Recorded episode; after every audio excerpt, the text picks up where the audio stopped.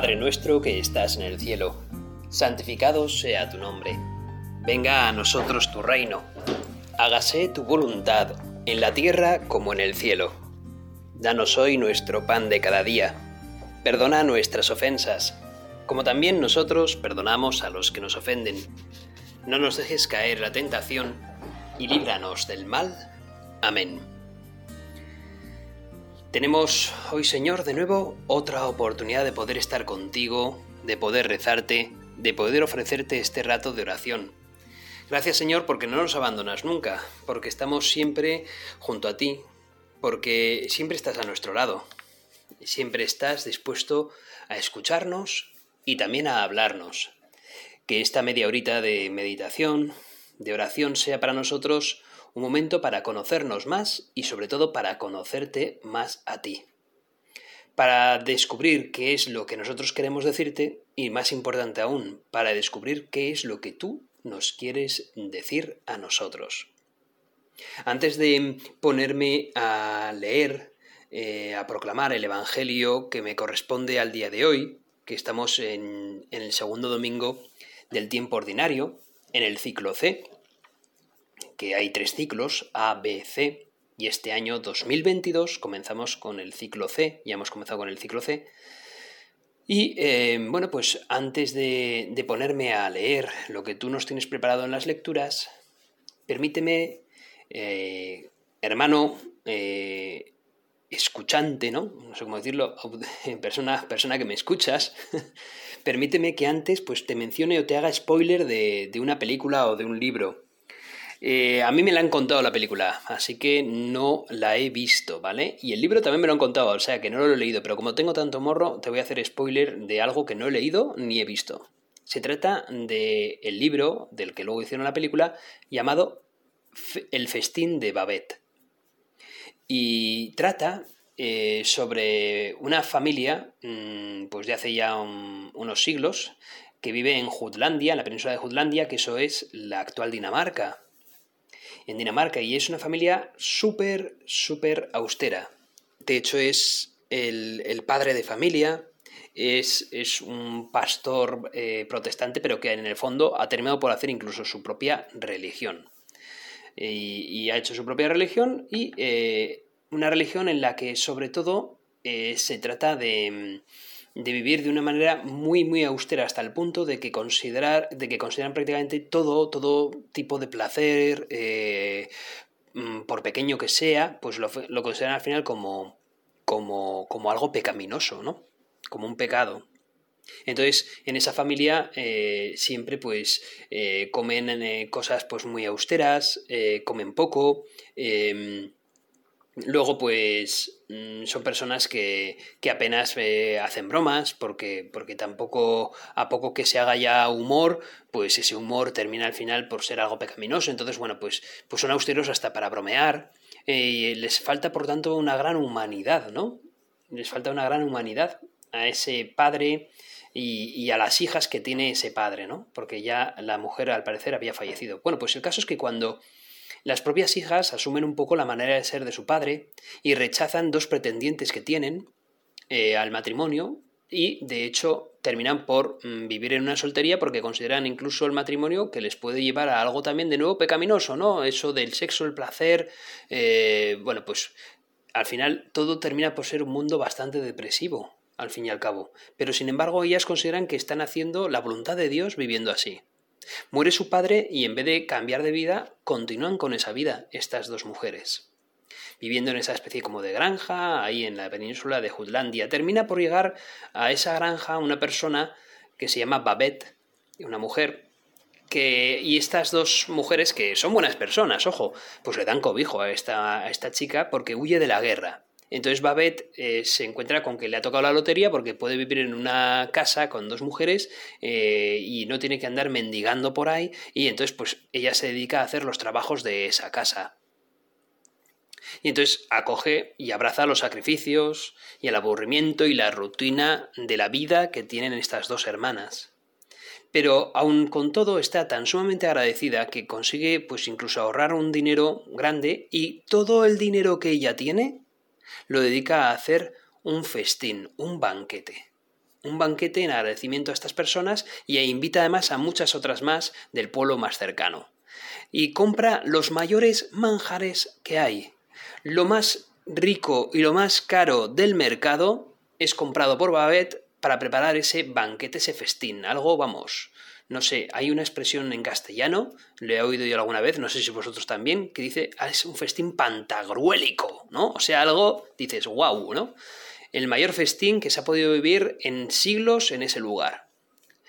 Y, y, claro, esto pues choca con la manera de ser de estas hermanas, de hecho hasta les parece un tanto escandaloso, algunos consideran que es una invitación, cuando han sido invitados por Babette, consideran que es una invitación del mismo demonio, ¿no? Se escandalizan de eso, ¿no? Y hacen como voto de silencio. Pero cuando están consumiendo esos manjares, gozan tanto de la maravilla que es, de ese loco desprendimiento que ha hecho eh, Babette, que eh, hay un personaje que es eh, un general que había sido precisamente uno de los pretendientes de estas mujeres, que es el único que elogia este, este festín, ¿no? Y como no he visto la película, yo voy a hacer mi propia historia eh, de la película y entonces eh, me invento que al final el general, este hombre es el único que verdaderamente disfruta del festín, junto con Babette, por supuesto, ¿no? Los únicos dos personajes que están comiendo en ese festín, en ese banquete estupendo, y son los dos únicos que gozan. Y termino por hacer esa moraleja, ¿no? De este cuento. Y es, ¿quién verdaderamente cumple con la voluntad de Dios ahí? Esas mujeres que nada por nada del mundo tienen que tener ni un solo tipo de placer y ni siquiera pueden agradecer o disfrutar del festín que Babette les está ofreciendo, o el general o la propia Babette que sí que verdaderamente saben elogiar, alabar, agradecer ese festín y disfrutar de él. Pues convencidísimo estoy de que los que verdaderamente han cumplido con la voluntad de Dios allí han sido estos últimos, Babette y el general. Porque verdaderamente este mundo está para que lo disfrutemos. Y verdaderamente se disfruta con Cristo siempre, nunca al margen de Él. Cristo no ha venido al mundo para ponernos en una situación en la que vamos a estar continuamente mortificándonos. Esa visión de la religión, sinceramente, yo no la quiero y no la compro. Y sin embargo, veo en Jesucristo un personaje, en una persona que disfruta de, eh, de estar en compañía de sus amigos, que por supuesto se mortifica, faltaría más, hasta el punto que, fijaos, se muere en la cruz por amor a nosotros, ¿eh? El mayor sacrificio de todos, y para eso pues se requiere una vida de mortificación, sobre todo para nosotros, que estamos con la concupiscencia y con el pecado original. ¿Qué verdad es eso? Pero cuando hay cosas que celebrar, Jesucristo las celebra. Y vaya que las celebra, ¿verdad?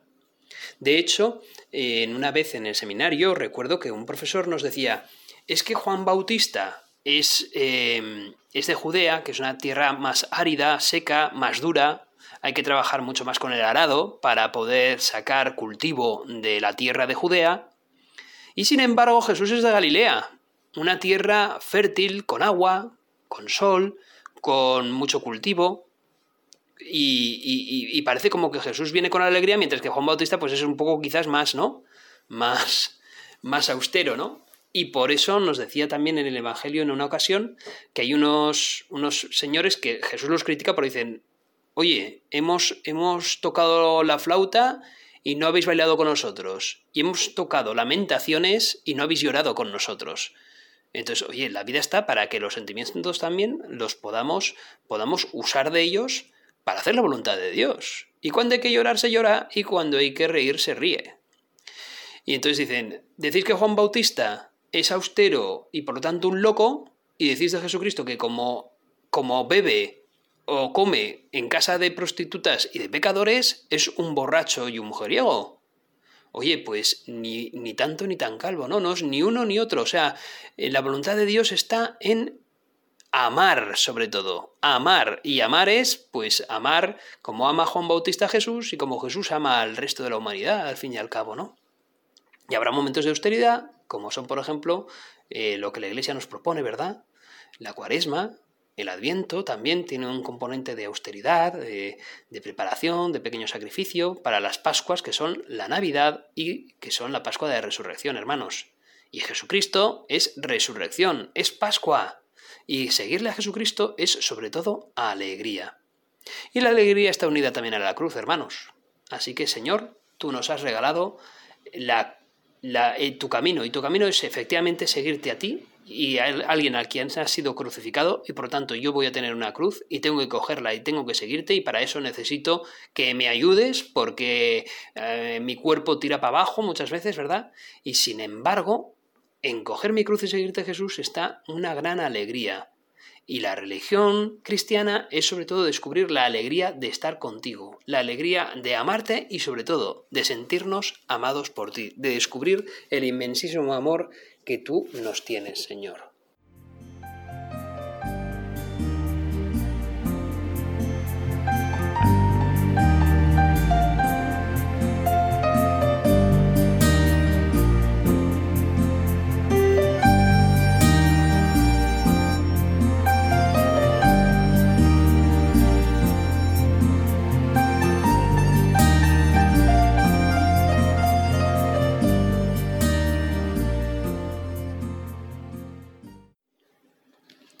Pues así es, hermanos.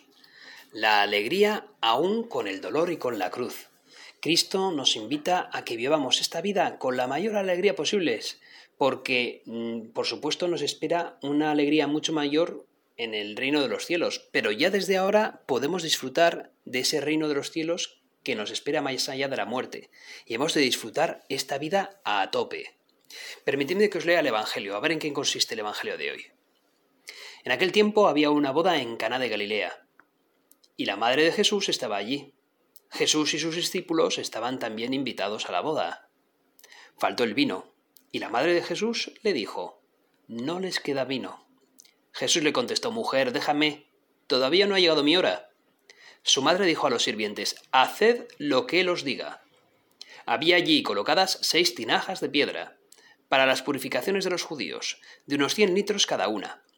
Jesús les dijo, llenad las tinajas de agua. Y las llenaron hasta arriba. Entonces les mandó, sacad ahora y llevádselo al mayordomo. Ellos se lo llevaron. El mayordomo probó el agua convertida en vino, sin saber de dónde venía. Los sirvientes sí lo sabían, pues habían sacado el agua. Y entonces llamó al novio y le dijo, Todo el mundo pone primero el vino bueno y cuando ya están bebidos el peor. Tú, en cambio, has guardado el vino bueno hasta ahora. Así en Cana, en Caná de Galilea Jesús comenzó sus signos, manifestó su gloria y creció la fe de sus discípulos en él. Palabra del Señor, gloria a ti, Señor Jesús.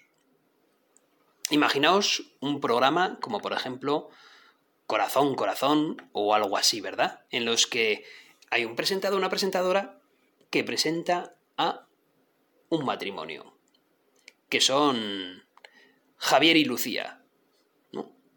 Y dice, os presento a Javier y Lucía, llevan 13 años casados, tienen dos hijos muy felices, van a la iglesia, a la misa los domingos, son voluntarios en actividades parroquiales, aman a sus padres, ayudan a sus hijos con sus deberes, nunca se han pegado, no han tenido ninguno de ellos aventuras extramatrimoniales, y no se les conoce ninguna adicción. Una pareja feliz que no se está recuperando de nada y no necesita de ninguna terapia. Javier y Lucía, ¿cómo es que vosotros sois tan fuera de lo normal, sois tan anormales? ¿Os gusta así vuestra vida? Y Javier y Lucía responden, no tenemos ninguna queja, cada día estamos más felices y más fortalecidos y nos sentimos más bendecidos por el Señor.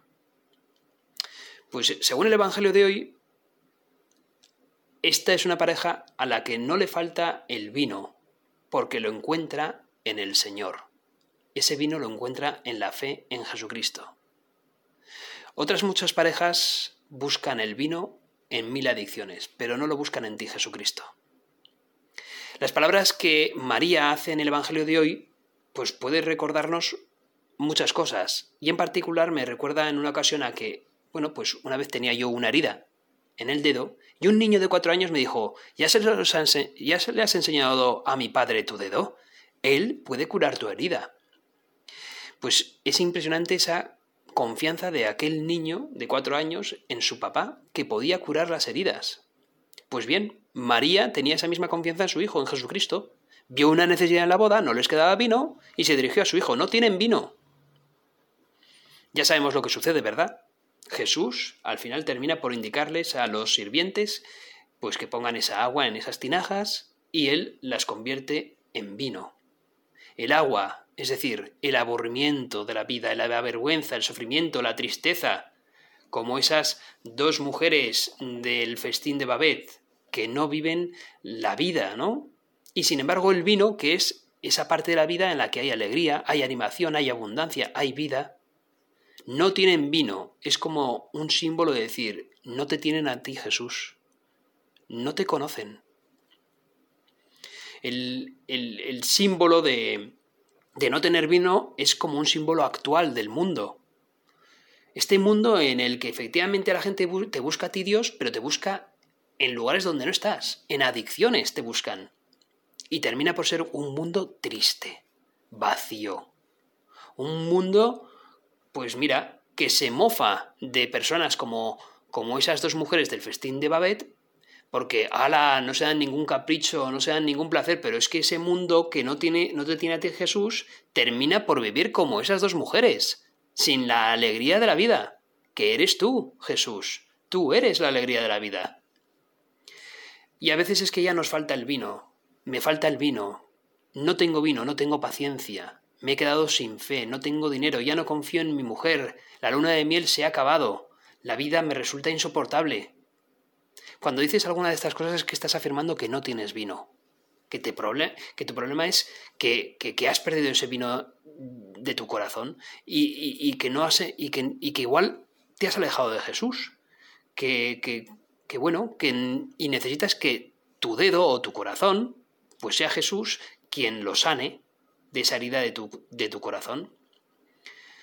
Bueno, pues necesitamos conseguir, pues eso, a Jesús de Nazaret. Jesús quiere entrar en tu vida con todo su poder y transformar la miseria de tu agua en un vino de crecimiento y de realización, en un vino en el que entre Jesús, Jesús contó con la ayuda de aquellos sirvientes. Nosotros también tenemos una gran ayuda, la Iglesia. En la Iglesia vamos a tener grandes sirvientes que nos pueden dar buenos consejos y nos van a animar a rezar. Espero que esta meditación te sirva a ti, oyente, para rezarle un poquito más a Jesús.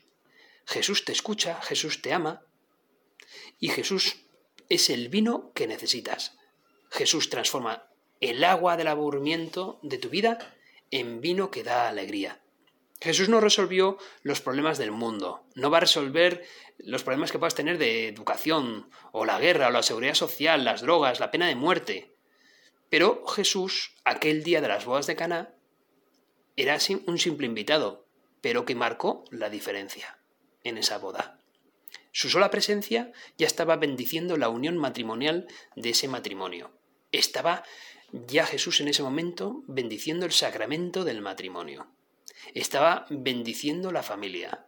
Estaba bendiciendo la alegría de un banquete. Es más, María y Jesús son protagonistas de la verdadera alegría de ese banquete. Las tinajas, muchas veces algunos han querido ver en las tinajas, que son tinajas de piedra, que son pesadas, la piedra como, como donde están escritos los mandamientos de la ley antigua de, de, la alianza del Antiguo Testamento, como, como un Dios que, queda como un poco más, más viejo, una, una religión ya eh, que está en desuso. Bueno, pues Jesús precisamente ha dado, ha venido a dar cumplimiento entero de esa ley del Antiguo Testamento, pero le da una visión diferente.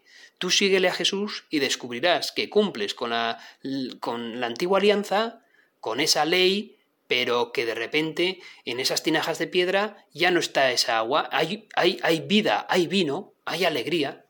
Jesús da sentido a las mortificaciones que hemos de hacer. Hacer una mortificación porque sí, pues chico, me parece de lo más aburrido, como esas mujeres del festín de Babet, pero hacer una mortificación para que otro pueda gozar más, como pretende hacer Babet, pues eso es, eso es un gran sentido. Que nosotros pongamos a Cristo en nuestra vida. Sinceramente, tantas personas que, yo qué sé, que no tengo nada contra los gimnasios. De hecho, a mí me vendría muy bien ir a un gimnasio y hacer un poquito más de ejercicio. Pero, pero si solamente lo hago por tener una mejor figura y al final crece mi, mi vanidad en eso, chico, pues me está faltando la verdadera alegría de ese esfuerzo que hago en el, en el, en el gimnasio, que es sobre todo un esfuerzo de querer estar yo mejor con mi cuerpo para poder disfrutar más de la vida y de Cristo, ¿no? Eso es, ¿no? Cristianizar cada esfuerzo que hagamos. Si hago una mortificación, que no sea para mi propia vanidad, sino precisamente para disfrutar yo más de la vida que Dios me ha regalado. Pon a Cristo en tu vida, pon más vino en tu tinaja.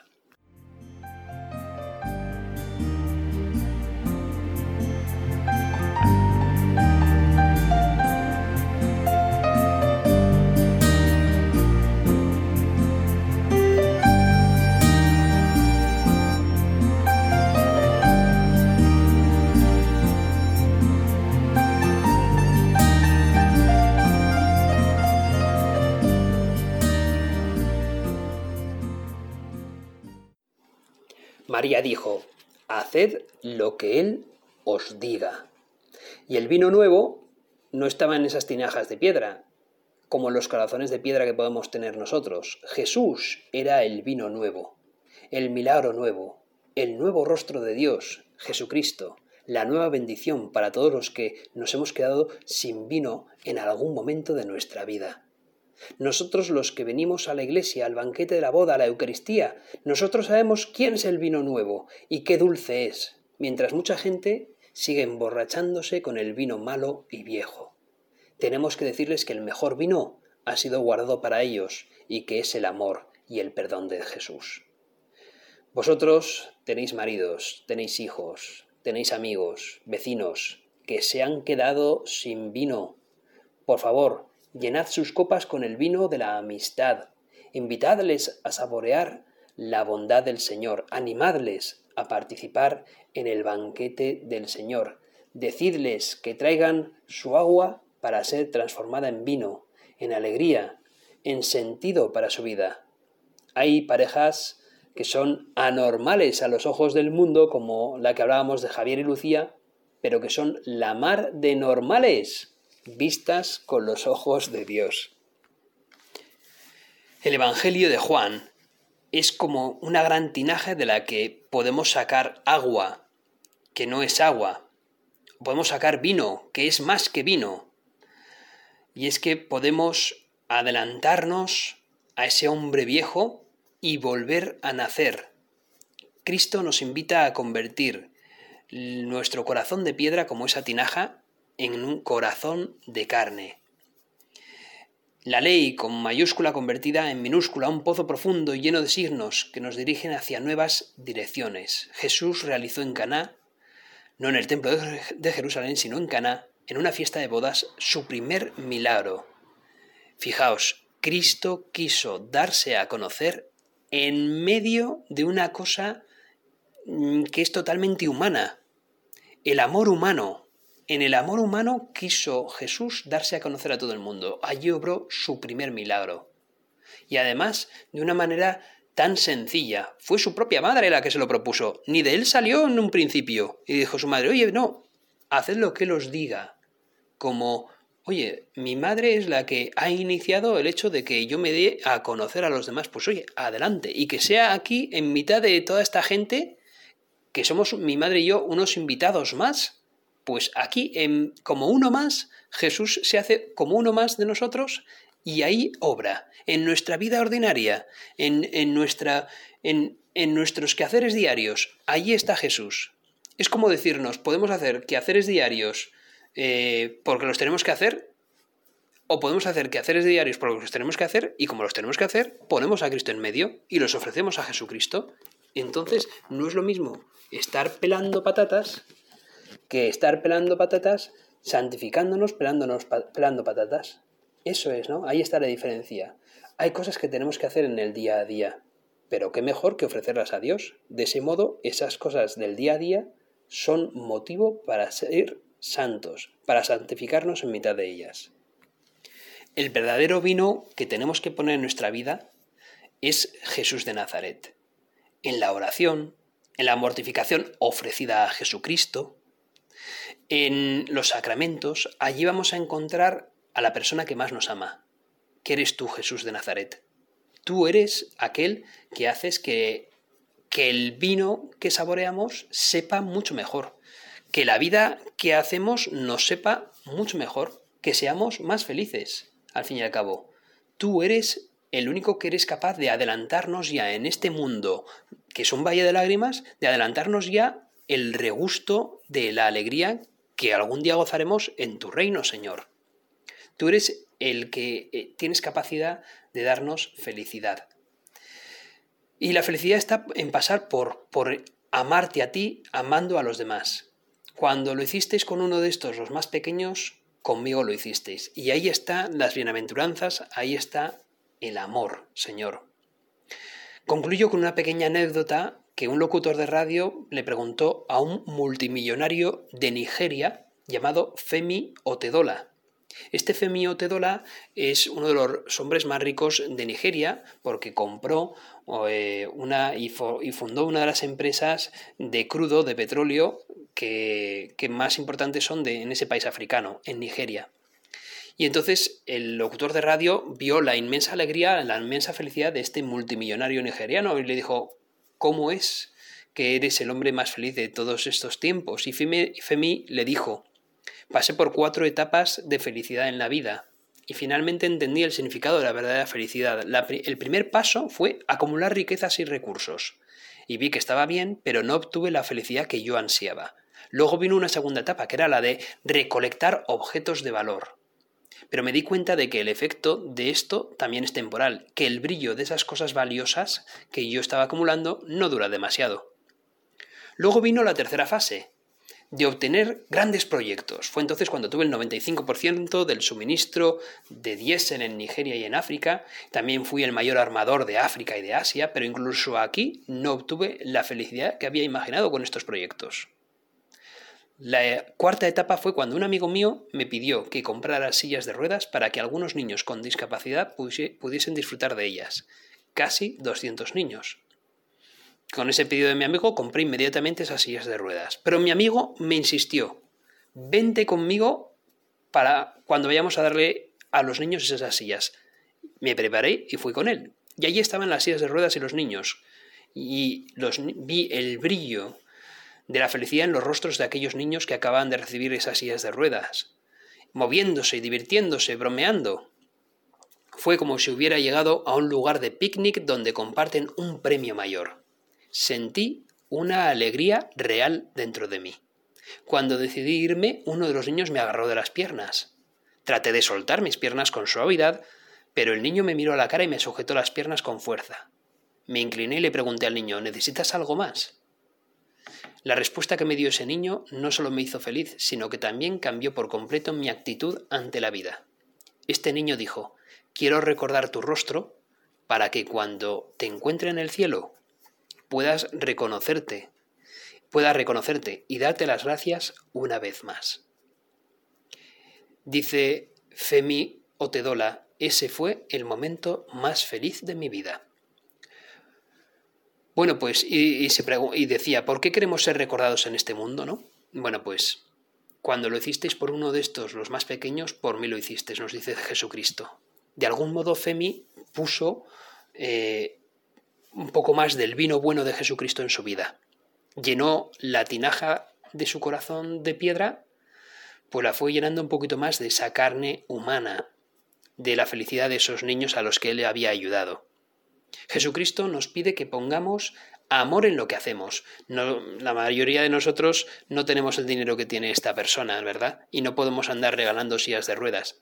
Pero sí que podemos poner un poquito más de amor en lo que hacemos. Aunque lo que vayamos a hacer nadie lo sepa, no vaya a tener ninguna trascendencia para el mundo, sí lo tiene para Dios. Y Dios sí que va a observar el amor que pongas o que no pongas en lo que vayas haciendo. Y Dios sí que va a observar si en lo que haces lo ofreces o no para, para Dios y para los demás. Pues Creo que Cristo, tú nos estás diciendo hoy que pongamos un poco más de amor y un poco más de ti en lo que hacemos, porque tú eres capaz de transformar el agua de nuestras acciones en vino sabrosísimo. Tú eres capaz de santificar nuestras acciones. Le pedimos a la Virgen María, que fue la iniciadora del milagro de Jesús, del primer milagro de todos, de las bodas de Cana, que también interceda a ella para que Jesús obre un milagro en nosotros. Dios te salve María, llena eres de gracia, el Señor es contigo. Bendita tú eres entre todas las mujeres, y bendito es el fruto de tu vientre Jesús. Santa María, Madre de Dios, ruega por nosotros pecadores, ahora y en la hora de nuestra muerte. Amén.